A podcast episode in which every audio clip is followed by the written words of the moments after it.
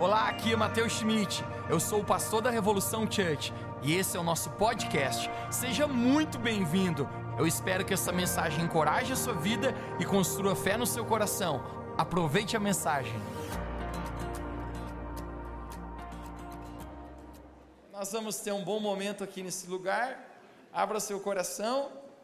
Jesus está aqui, alguém acredita? Amém. Nós não podemos vê-lo, mas nós podemos sentir e eu creio que Deus tem muito para nós. Vamos lá.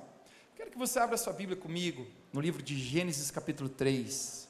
Gênesis, capítulo 3. Não é difícil achar o livro de Gênesis, a propósito, é o primeiro livro da Bíblia. Gênesis significa início. Gênesis, capítulo 3, nós vamos ler do verso 7 até o 11. Gênesis, capítulo 3, no verso 7 até o 11. Conecte-se comigo, vamos lá. Então foram abertos os olhos de ambos, e conheceram que estavam nus, e cozeram folhas de figueira, e fizeram para si aventais. E ouviram a voz de Deus que passeava no jardim pela viração do dia, e esconderam-se. Você pode dizer comigo bem alto: esconderam-se? Um, dois, três. Adão e sua mulher, da presença do Senhor Deus, entre as árvores do jardim, verso 9. E chamou o Senhor Deus Adão e disse: Onde está Adão? E ele disse: Ouvi a tua voz soar no jardim e tive medo, porque estava nu e me escondi. Mais uma vez, pode dizer comigo: me escondi. me escondi. E Deus disse: Quem te mostrou que estavas nu? Comeste da árvore que eu te ordenei para que não comesses? O tema da minha mensagem nessa noite é brincando de esconde-esconde com Deus. Brincando de esconde-esconde com Deus. Você poderia orar mais uma vez comigo? Feche seus olhos. Deus, nós queremos te agradecer pela oportunidade de nós estarmos aqui hoje. E eu oro que os próximos instantes a tua palavra possa falar conosco. Cada um que está aqui possa abrir o coração. E eu sei que a gente está aqui é porque o Senhor nos trouxe aqui. Cada pessoa que está aqui, o Senhor nos vê, o Senhor nos vê. Então eu oro que esses próximos momentos nós possamos nos conectar o suficiente com o Senhor para que a tua palavra possa realmente cumprir o propósito que o Senhor tem para as nossas vidas. Obrigado por essa noite incrível, obrigado pelo momento que estamos agora. Estamos animados, estamos empolgados, estamos com o nosso coração aberto e essa é a nossa oração. Fala conosco hoje e obrigado, Deus, porque o time do meu Palmeiras está nas quartas de finais. Amém. Brincando de esconde-esconde com Deus. Alguém aqui já brincou de esconde-esconde? Graças à tecnologia, aos celulares, aos computadores, às redes sociais, videogame era raro naquela época. Mas graças à tecnologia eu preciso me deixar explicar o meu título da minha mensagem hoje. Década de 80, 90, uma das brincadeiras preferidas nossas era brincar de esconde-esconde. Moçada mais nova não sabe o que é ser feliz. Vocês são cringe. Apenas quem brincou de esconde-esconde Sabe o que é de fato uma brincadeira legal?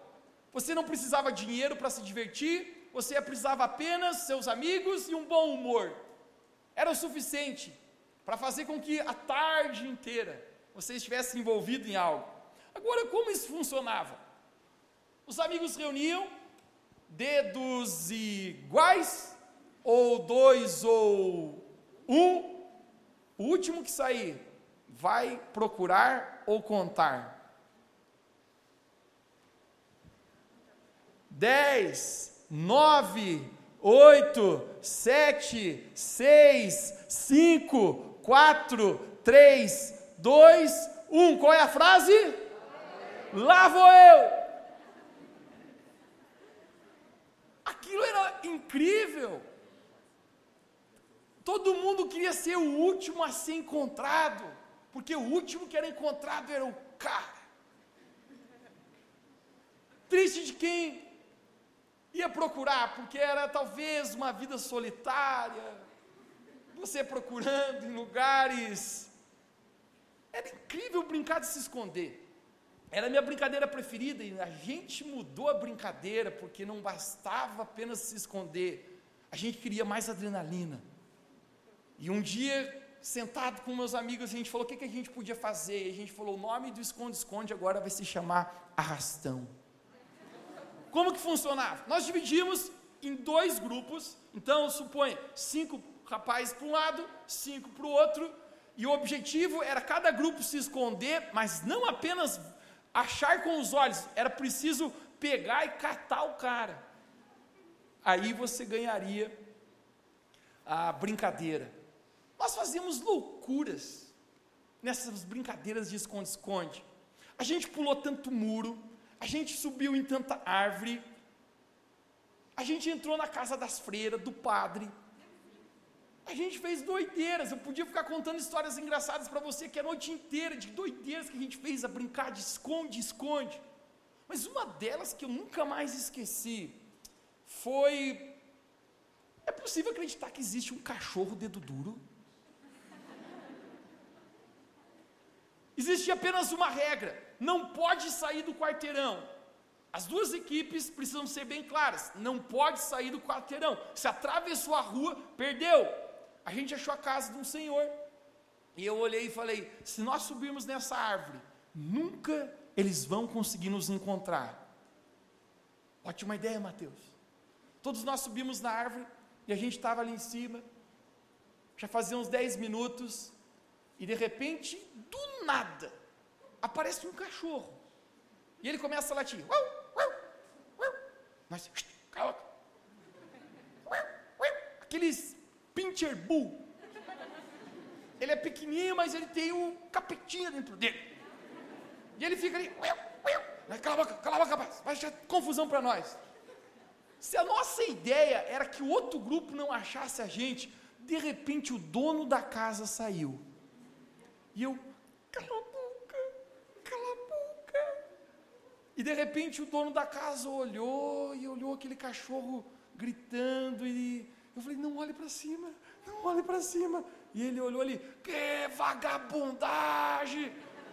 Ele pegou um cabo de vassoura e ele veio para derrubar todo mundo. Meus amigos pularam já e, e eu não deu tempo. Todo mundo saiu se quebrando, ele disse, nunca mais volte no meu terreno, o cara gritava. E eu, ele não viu que eu estava em cima. Eu fiquei bem quietinho, pensei, não vai me ver, não vai me ver. Eu estava mais para cima da árvore. E quando ele estava saindo assim, o cachorro começava. E eu nunca te pedi nada, não faça isso. E ele, o cachorro continuou durando. Esse cachorro, se morrer, vai para o inferno. Mas o simples fato é que o cara viu que o cachorro estava latindo e voltou. E quando ele olhou para cima, ele falou: Você ainda está aí? Eu tinha apenas uma opção, gente. Eu nunca me esqueço. Era uma árvore que ficava no, junto a um muro. E eu pensei: se eu descer por aqui, o cara vai me pegar.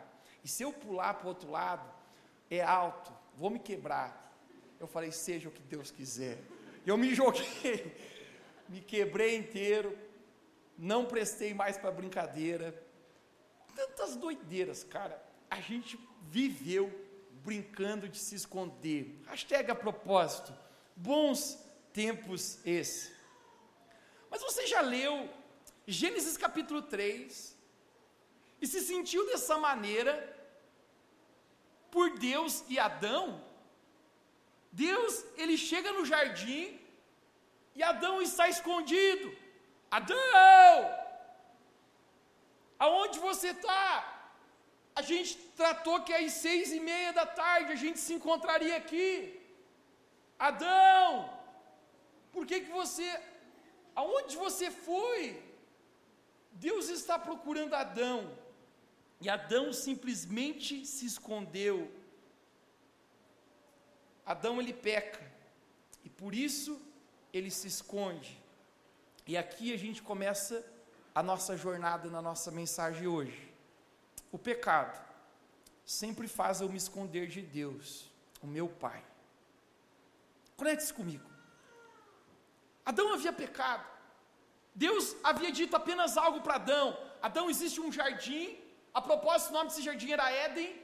era um paraíso, uma utopia, algo incrível, e Deus dá, cria Adão, e Adão tem relacionamento com Deus, e é tudo perfeito. Em algum momento Adão está se sentindo só, então Deus dá uma mulher pelada para Adão, e ele está mais feliz agora.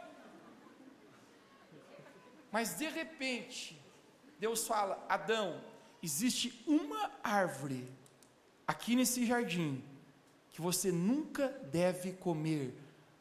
Essa árvore é a árvore do conhecimento do bem e do mal.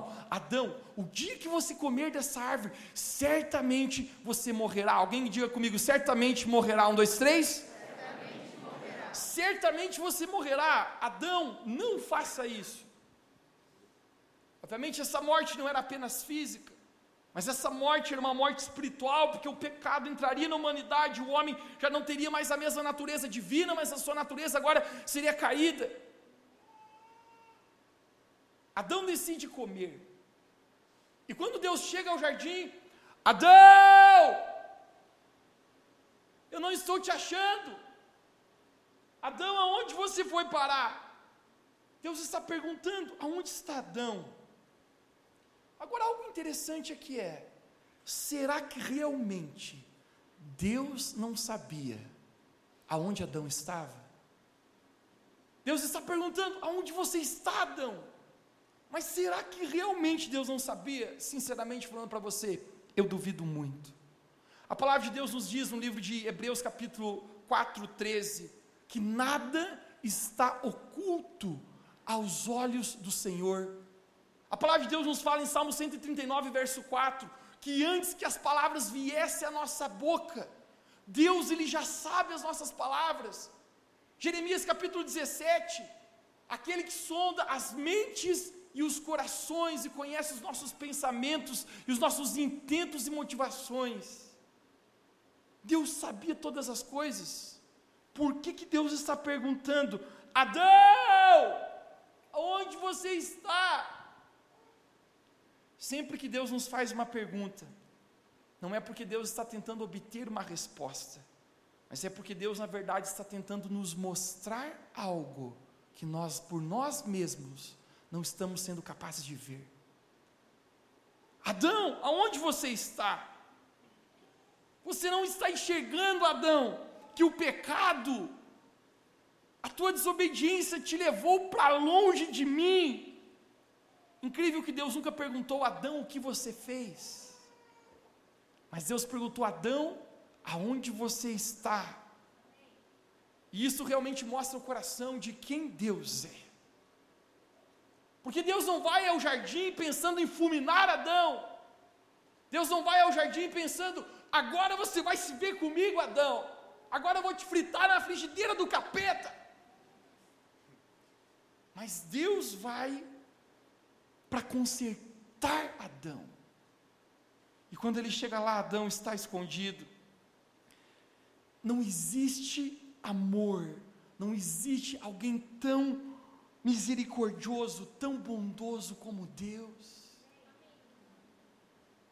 Mesmo Adão pecado, desobedecido, ter falhado, Deus o está procurando, porque esse é o coração de um pai procurando o seu filho.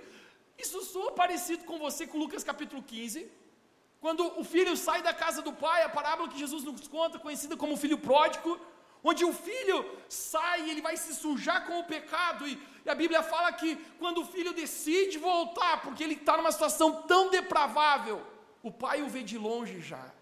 E o pai o vê de longe, eu acredito, porque todos os dias o pai estava esperando por aquele filho voltar para casa. Deus ele está procurando Adão no jardim. E esse é o momento que o amor de Deus Pai me constrange, o amor de Deus Pai me envergonha.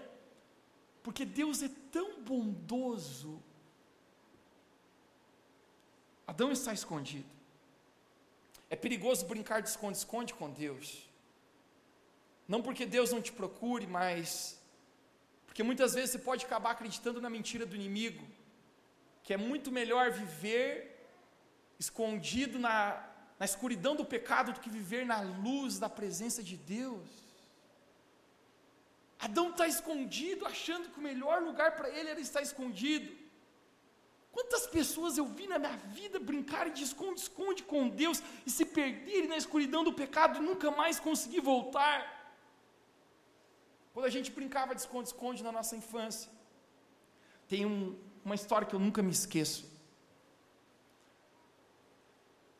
Nós íamos começar a brincar e quando um grupo foi contar, o outro foi se esconder e de repente um amigo nosso ele acabou tropeçando numa valeta ele caiu, ele bateu a cabeça e ele cortou. Quando ele cortou, saía bastante sangue. Tinha um amigo nosso mais velho. Parece que imediatamente ele começou a olhar e ele constatou: a gente tem que levar ele para o pronto-socorro, que ele vai ter que fazer ponto. Quando constataram isso, a primeira coisa que a gente falou: acabou a brincadeira. Tinha um amigo nosso, eu, o apelido dele era Piolho. Esse amigo mais velho falou: Mateus, chama o pessoal, diz que acabou a brincadeira. E eu fui chamando, gritando e foi reunindo. Mas o tal do piolho não ouvia. Eu dizia: Piolho, acabou! Acabou a brincadeira, pode sair. E o piolho achava que eu estava fazendo um blefe nele para que ele perdesse. Eu dizia: Piolho, pelo amor de Deus, o cara rachou a cabeça sai daí. E o piolho não confiava. O piolho não confiava em mim. Até que eu desisti, acho que o piolho ficou a tarde inteira lá escondido. Mas o pecado faz isso conosco. O pecado rouba a nossa confiança de Deus, que na verdade é o único que 100% nós podemos confiar.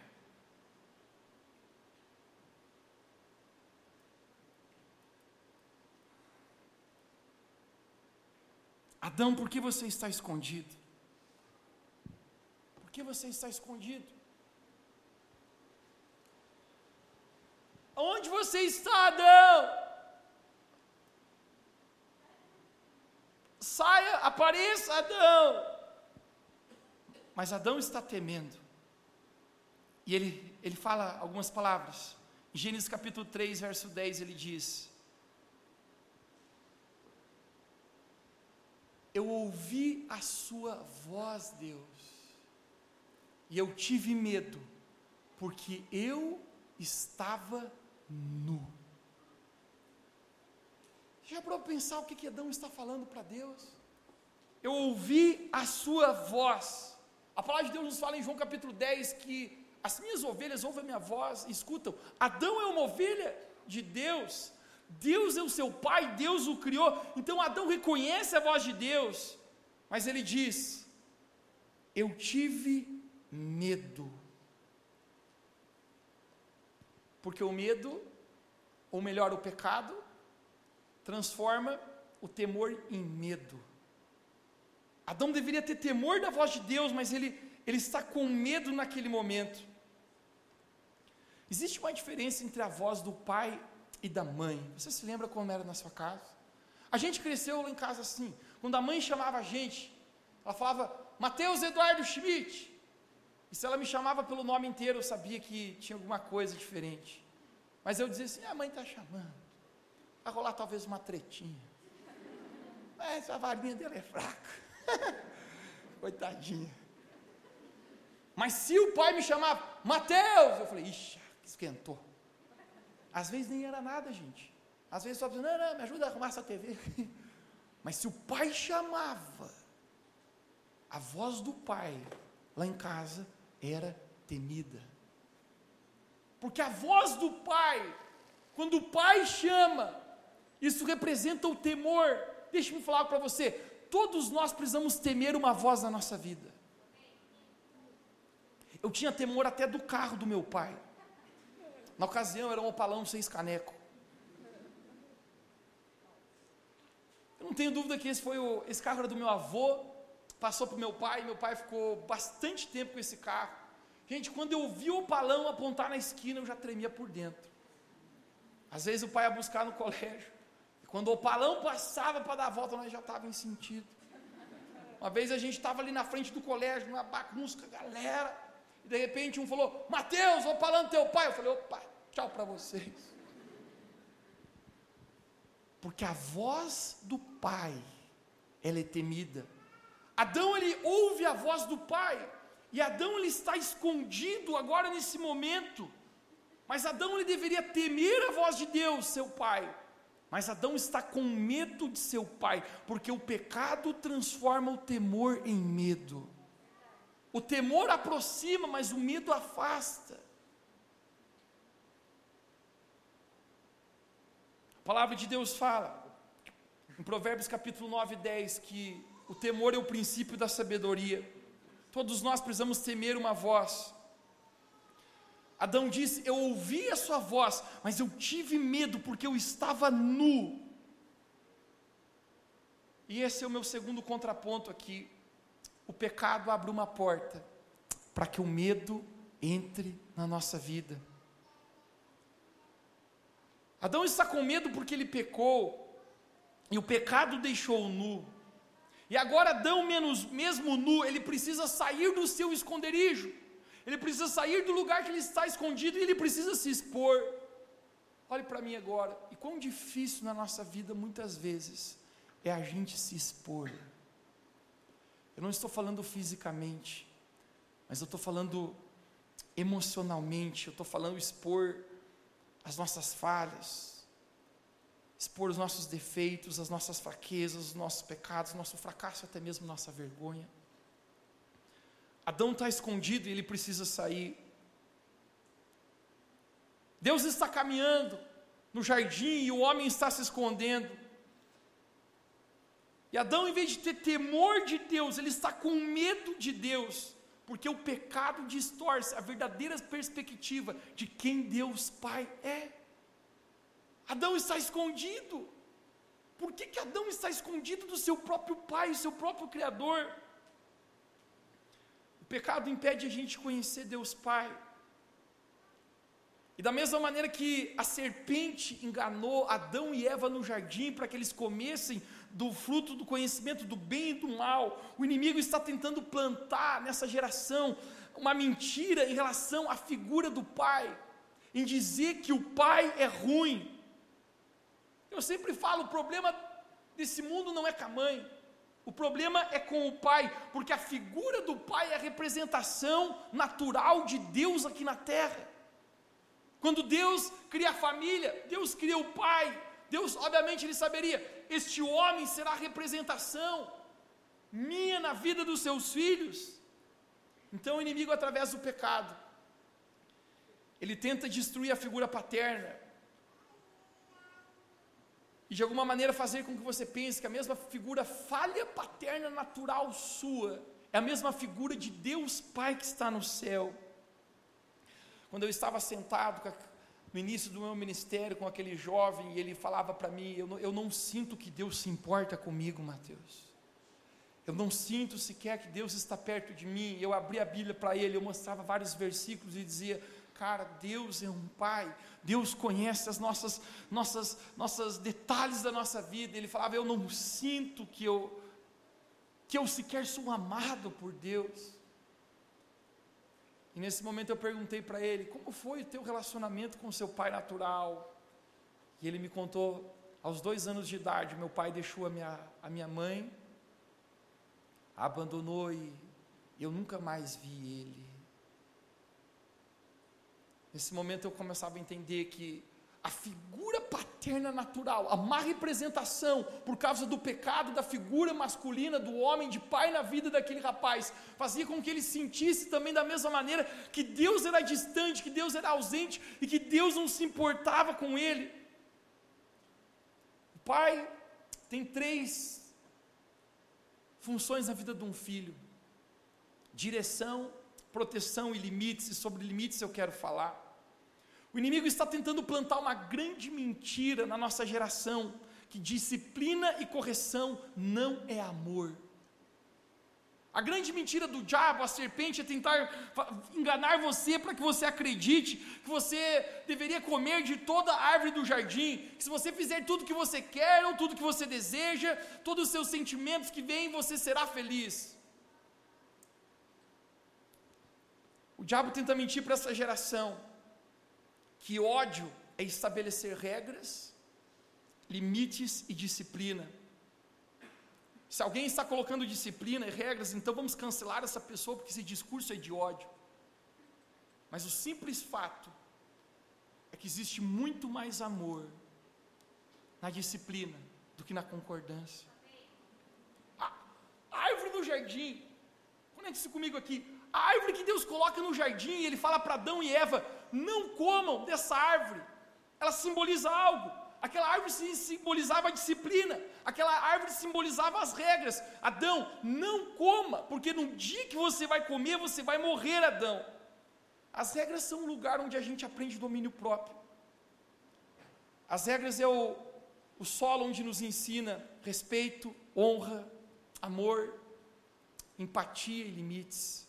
É perigoso viver uma vida sem regras. Todo mundo que tentou fazer isso se deu mal no final.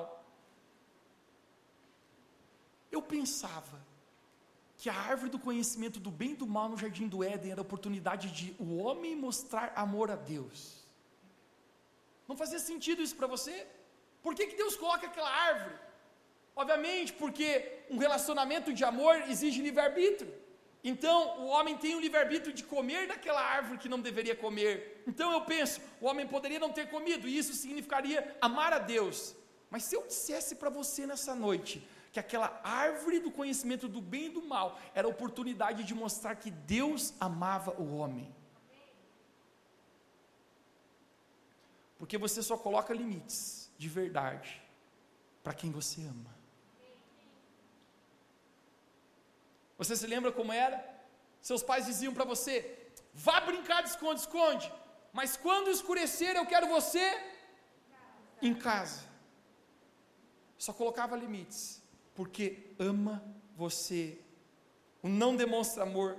Provérbios 3,12 fala: porque o Senhor corrige a quem ama, da mesma maneira o Pai que o repreende. Hebreus capítulo 12, 6. Pois o Senhor disciplina a quem ama e educa todo aquele que recebe como filho.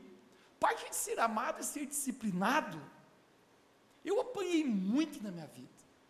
Eu consegui bater o recorde de entrar para o Guinness Book de ter apanhado seis vezes num só dia. E sinceramente, acho que não apanhei mais porque não cabia mais. Mas quantas vezes eu era corrigido, quantas vezes meus pais me disciplinavam, e toda vez que meu pai disciplinava, ele dizia: Mateus, agora você olhe nos meus olhos, porque eu quero dizer para você que eu estou te corrigindo, porque eu amo você. Aquilo custava acreditar para mim, porque eu falava: Como que você me ama se você está batendo na minha bunda? Como se você me ama, se minha bunda está sangrando. Tinha uma, uma velha. Ela era amiga da mãe, ela levava varas de marmelo de presente para minha mãe. Por Deus, eu queria ela no inferno. Mas hoje eu descubro talvez que não tinha presentes melhores. Todas as vezes que depois que meu pai me corrigia, ele fazia olhar nos olhos dele, né? ele não aceitava que eu olhasse para baixo. Ele dizia: Você olha nos dentro dos meus olhos, filho. E ele dizia: Agora diga para mim que você me ama. Eu falava: Não vou. Diga que você me ama. Eu tenho opção? Tem, vai apanhar mais uma vez, não sei. Então, amo você. Ele dizia para mim: Não é assim que eu quero que você diga. Diga que você me ama. Eu te amo, Pai. Porque o meu pai estava tentando fazer eu entender que a correção era para amar. Deus está no jardim procurando por Adão e dizendo: Adão, eu amo você, mas todo filho que eu corrijo é porque eu amo. Eu descobri que os não dos meus pais me amavam muito mais que os seus sims. Seis coisas acontecem com pessoas que são disciplinadas. Pessoas que são disciplinadas desenvolvem maturidade. Maturidade muitas vezes pode significar você ter a capacidade de esperar. Você não pega aquilo que você quer na hora que você quer, porque você sabe esperar a hora certa. Isso é maturidade. Pessoas que são disciplinadas têm autocontrole. É como aquela criança birrenta que vai no supermercado e ela quer o chocolate a todo custo, mesmo que seu pai falou que não. Ou que ela quer pegar o celular enquanto seu pai falou não é para pegar o celular. E ela chora naquela birra até torcer tentar torcer o braço do seu pai para que cumpra a sua vontade. Mas quando as crianças crescem, descobrem que o mundo não nos dá tudo o que nós gostaríamos que nos desse. E quando não nos dá, nunca teve uma geração tão sem autocontrole, capaz de não controlar suas próprias emoções quando são contrariadas. Pessoas que são disciplinadas se tornam pessoas responsáveis. Eu nunca fui muito bom nos estudos. Eu sempre fui aquele cara que gostava de desistir no meio do caminho. Hashtag alguém aqui. Eu vi muitos amigos meus não terminarem o terceirão. Eu vi outros com planos diabólicos. Não estou te julgando se você fez isso. Mas o cara no primeiro ano ele dizia: Eu vou parar e depois eu faço um supletivo. Eu vi muitos indo matar aula. Eu ia para aula por uma razão porque eu sabia que se eu chegasse com a conversa que eu ia desistir, para o pai o couro ia comer. Eu sabia que a frigideira ia esquentar. Eu sabia que a vara ia assoviar. Eu sabia que a cinta ia estralar. Eu sabia que a minha bunda ia fritar. Eu sabia que eu tinha um pai para me colocar disciplina. E algo que eu descobri em comum entre meus amigos que desistiram, que não conseguiram ser responsáveis, é que não tinha ninguém na vida deles o suficientemente capaz de os discipliná-los, muitas vezes até duramente.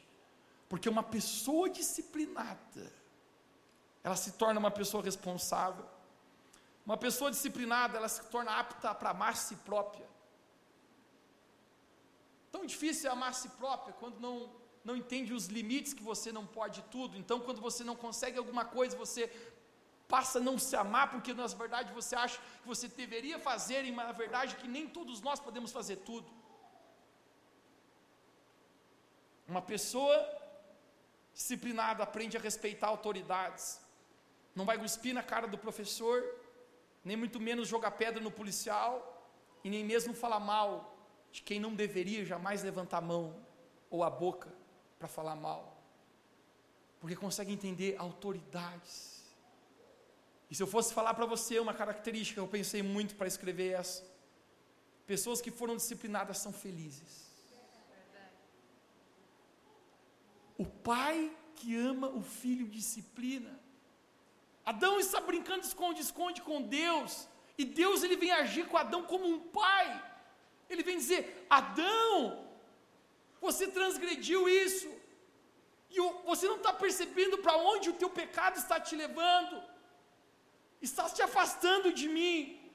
Deus está disciplinando Adão por uma única razão, porque Deus o ama. Você já sentiu-se brincando de esconde-esconde com Deus? Eu acho que eu já muitas vezes. Quando a gente se envolve com aquilo que a gente não deveria se envolver, quando a gente toca o que a gente não deveria tocar, quando a gente se suja com o que a gente não deveria se sujar. E Deus está procurando no jardim, o jardim fala de lugar de relacionamento. Você viu o quão difícil é estar num relacionamento quando a gente está num relacionamento com o pecado? Deus está dizendo: Adão, aonde você foi parar? Eu sou seu pai, eu te amo, eu tenho planos e propósitos para a sua vida, por que você está se escondendo de mim? Deus ele vem disciplinar Adão porque toda disciplina vem acompanhada de amor. Mas a palavra de Deus fala que o verdadeiro amor lança fora todo o medo. Adão está com medo nesse momento, mas quando Deus chega naquele momento, Deus está tirando o medo do coração de Adão se chegar ao seu pai, o seu Criador.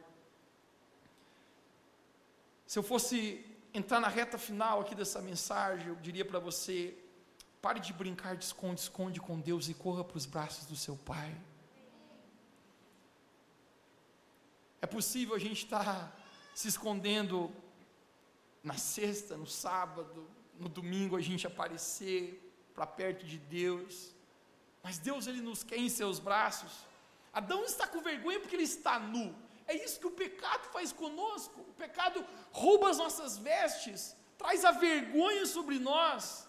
Você sabe o que Adão e Eva tentam fazer?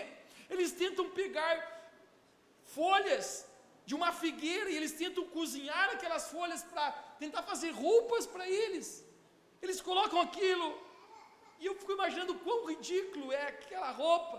Mas se não basta ser ridículo, aquilo não funciona. Deixe-me falar para você: você não pode resolver os seus pecados sozinho, você não pode resolver sozinho a sua culpa, você não pode resolver sozinho a sua vergonha. Eu não posso me libertar dos meus pecados sozinhos, eu preciso que Deus, meu Pai, faça isso. Eu preciso correr para perto dEle. E esse é o momento que eu me lembro quando meu pai havia dado um mandamento para a gente lá em casa. Ele falou: Meninos, eu não quero que vocês joguem mais bola na garagem do prédio. Estão pintando todo o prédio, a bola de vocês de couro deixa uma marca em cada parede. Vocês precisam achar um campo de futebol para vocês jogarem bola, porque nesse lugar é muito possível que vocês vão quebrar logo, logo alguma coisa. A voz de um pai é sempre na direção do melhor, mas a gente pouco estava se importando com isso, a gente está pensando, ninguém está olhando. O pai não está em casa, não tem quase ninguém nesse prédio a tarde inteira, todo mundo saiu para trabalhar. Era meados da Copa de 94, eu estava muito animado com o Romário. Eu dizia que eu queria ser igual ao Romário. Quando foram entrevistar o Romário na Copa de 94, o repórter perguntou para ele o que, que você acha, Romário, de ter levado o Brasil a ser campeão do mundo e você um dos principais responsáveis pela conquista do Brasil? Romário, que eu chamo ele de a síndrome do Romário, ele, ele responde para o repórter: quando Deus, quando eu nasci, Deus falou baixinho, desce a rasa. Eu estava pensando na síndrome do Romário e nós íamos brincar de bater pênaltis naquele, na garagem lá do, de casa, do prédio. Quando eu fui bater aquele pênalti, quando eu chutei aquela bola, o mesmo tempo que eu gritei gol, eu gritei ah não. A bola pegou numa lâmpada e caiu sobre um carro. Eu nunca me esqueço, eu não sei se existe essa, essa tintura de carros ainda. Mas para piorar a situação, a pintura daquele carro, eu nem sabia que existia isso, era uma pintura metálica era mais caro que a convencional. Imediatamente quando caiu ali, foi aquele todo mundo correndo para um lado. Você já parou para pensar que muitas vezes quando a gente faz coisa errada, a tendência nossa é se esconder? É se esconder. Todo mundo se escondeu, mas quando deu um minuto escondido, o cérebro começou a funcionar. E eu falei, rapaziada, é pior se se esconder. Nós temos que limpar, desculpe a palavra, a cagada que a gente fez. Então a gente começou a tentar tirar aqueles cacos de cima do carro, tentamos limpar a lâmpada, mas nada nunca está desapercebido ou oculto.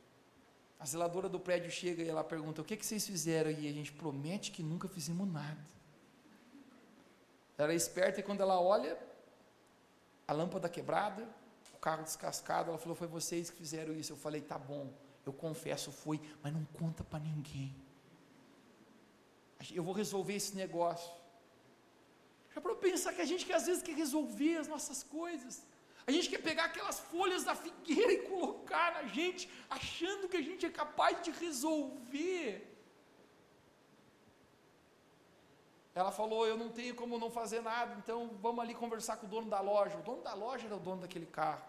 Quando eu cheguei para ele, eu falei: Cara, eu ganho uma mesada de 20 conto por mês eu te pago, nem que seja até o final da minha vida. Eu vou, eu prometo, é palavra de homem. Mas eu te peço que você faz uma coisa: não conta para o meu pai. Às vezes a gente tenta fugir daquele que mais nos ama.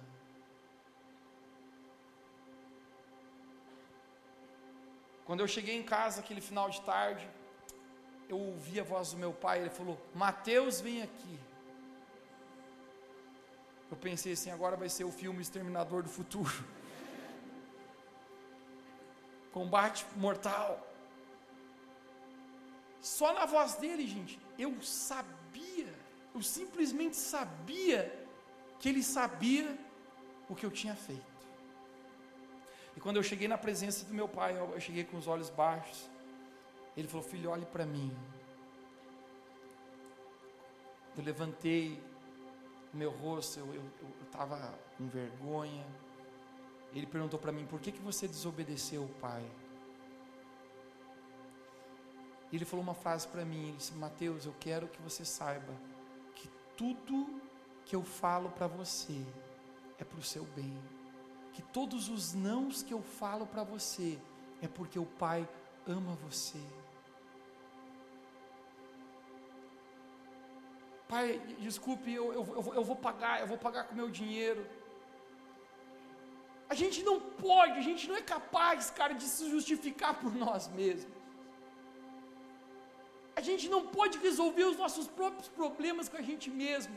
Adão está colocando aquelas folhas de figueira dizendo: Eu já dei jeito, Deus, tá? Eu pequei, agora eu vi que eu estou nu, mas eu já botei essas folhas. Meu pai falou: Mateus, não precisa. Eu já paguei para o dono da loja o conserto do carro dele. Eu quero dizer para você que eu te corrijo, porque eu te amo. Ele me deu um beijo no rosto. Ele virou as costas e saiu. Quando ele saiu, eu fiquei pensando, agora ele vai buscar a vara. Mas o fato é que ele não voltava.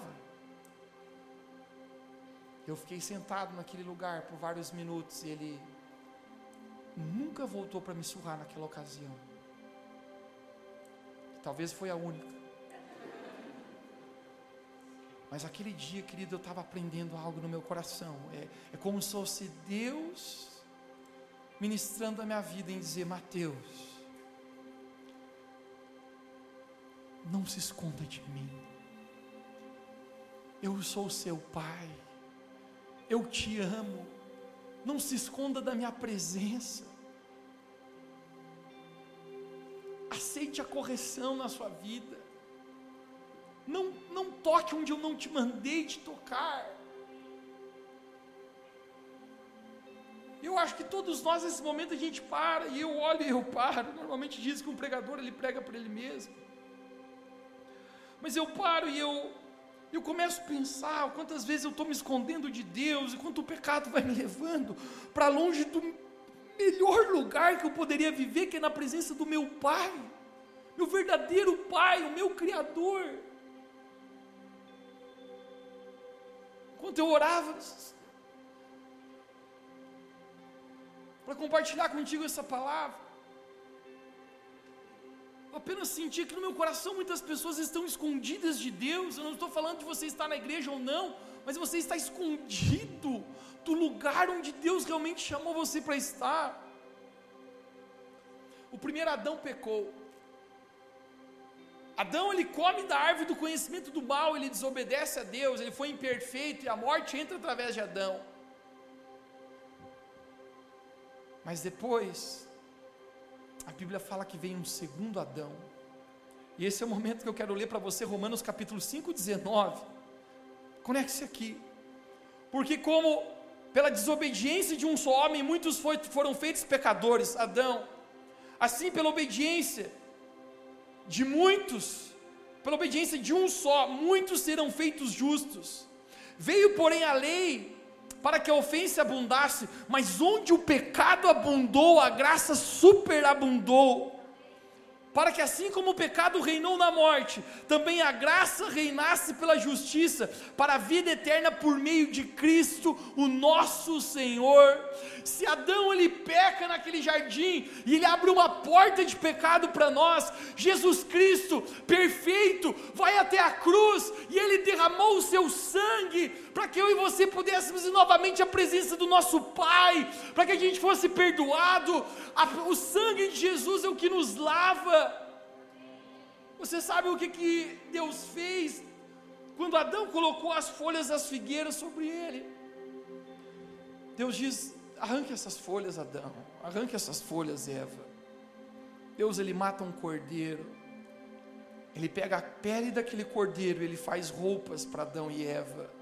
Jesus é chamado de o Cordeiro de Deus. Quando Jesus, ele morre na cruz, Jesus estava dizendo: "Eu vou trocar as suas vestes sujas, eu vou trocar as suas vestes de pecado, eu vou trocar a sua vergonha, eu vou trocar a sua culpa, eu vou trocar o seu passado. Eu estou morrendo na cruz. O último Adão é perfeito. Por meio de Jesus Cristo.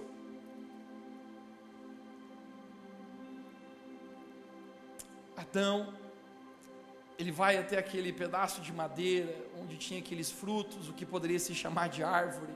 Ele pega daquela árvore, daquele madeiro, frutos que ele não deveria. Mas Jesus, ele vai até o madeiro e ele estende os seus braços para que eu e você fôssemos livres do pecado, para que eu e você fôssemos perdoados pelo Senhor. Esse é o momento Esse é o momento que eu preciso decidir.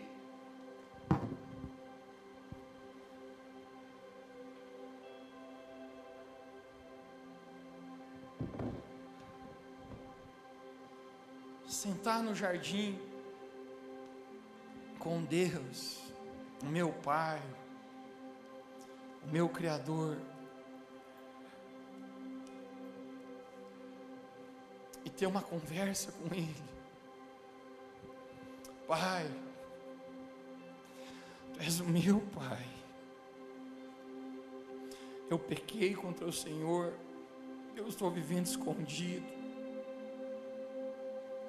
escondido do lugar onde o Senhor me chamou para viver com esse relacionamento. Eu toquei onde não deveria, eu comi do lugar que você falou que eu não deveria comer. Eu te desobedeci, Pai eu quero abrir o meu coração, porque eu apenas me sinto nu, me sinto envergonhado pelo que eu fiz, pelo meu passado, pela minha vergonha, por estar vivendo longe do Senhor, mas eu não quero me esconder novamente, eu quero olhar nos olhos do meu Pai, meu Criador, que me ama, que está comigo, eu quero reconciliar contigo, Pai. Tu és o meu Pai, meu Pai de amor.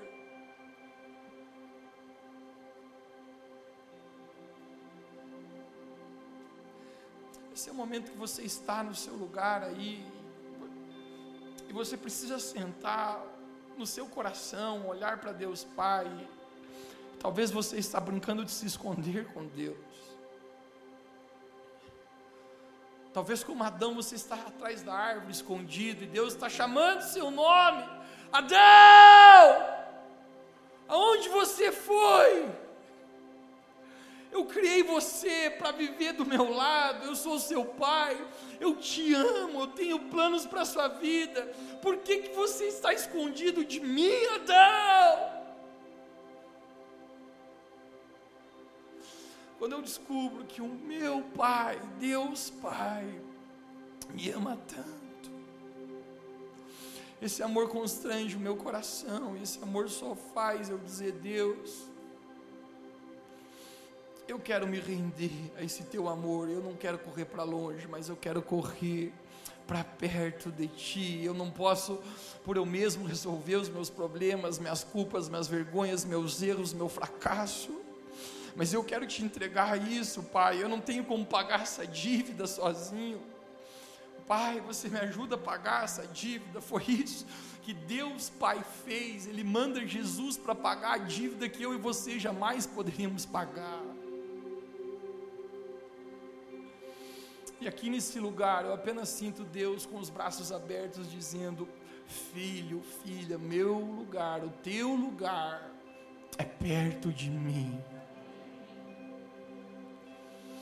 Se você está se escondendo do Senhor, se você tem deixado o pecado levar você para longe, como aquele pai que Jesus conta em Lucas capítulo 15 do filho pródigo, está com os braços abertos, hoje ele está esperando você novamente, ou ele está esperando você parar de se esconder, pare de brincar de esconde-esconde com Deus, pare de deixar essa área da tua vida fora da vontade de Deus, Isso pode fazer com que você se acostume com a escuridão do pecado. Isso vai roubar teu propósito para qual Deus, teu Pai, te criou para ser.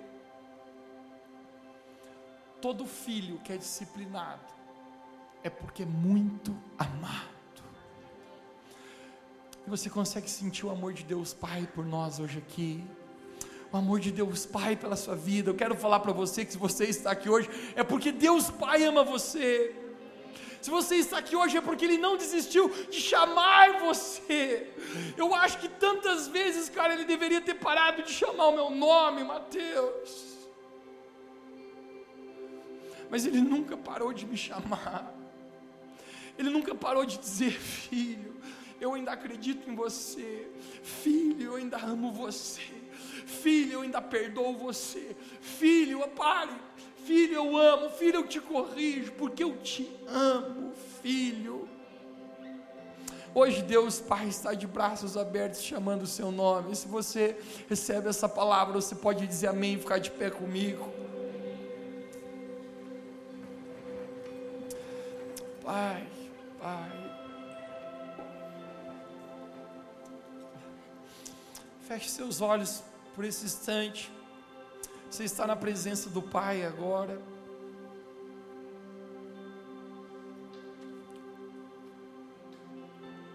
Eu sinto pessoas aqui nesse lugar que Deus ele quer se revelar como um pai na sua vida.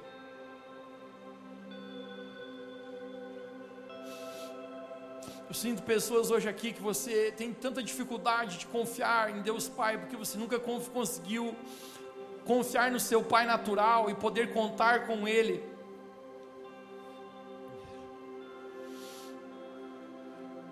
Hoje Deus Pai está chamando você nesse lugar. Ele está dizendo: filha, filho, eu estou chamando você para parar de se esconder.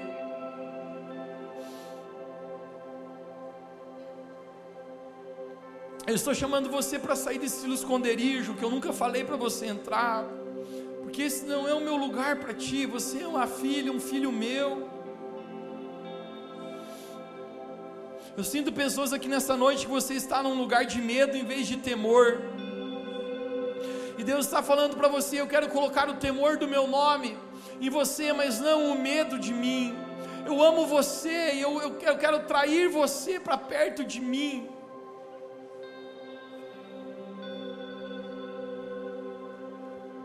Deus Pai, nessa noite eu oro por cada um de nós que está aqui, Pai, nesse auditório. Santo Espírito, eu oro que o Senhor se manifeste agora nesse lugar. O Senhor conhece cada pessoa que está aqui ao redor desse auditório, cada pessoa que é chamado como filho e filha teu. Pai, hoje o Senhor está chamando o nosso nome nesse momento. Nesse momento o Senhor está nos chamando porque o Senhor nos ama. Nesse momento nós estamos sendo até muitas vezes corrigidos porque o Senhor ama quem corrige. Pai, hoje eu oro que o Senhor possa, dentro de nós, lançar fora todo o nosso medo. Pai, hoje nós queremos declarar que nós estamos saindo desse lugar de esconderijo. Pai, nós estamos indo para teus braços, para a tua presença. Nós estamos indo, Deus, para o lugar, Deus, onde o Senhor nos chamou para estar, que é nos teus braços. Se você se sente longe de Deus aqui nessa noite, se você se sente distante dele, chame ele de pai nessa noite. Diga: Deus, és o meu pai, eu estou indo para os seus braços. Os seus braços é o meu lugar, os seus braços é o meu abrigo, os seus braços é o lugar para o qual eu fui criado, Deus. Receba o amor do Pai onde você está nessa noite. Receba esse amor de Pai, de Deus Pai.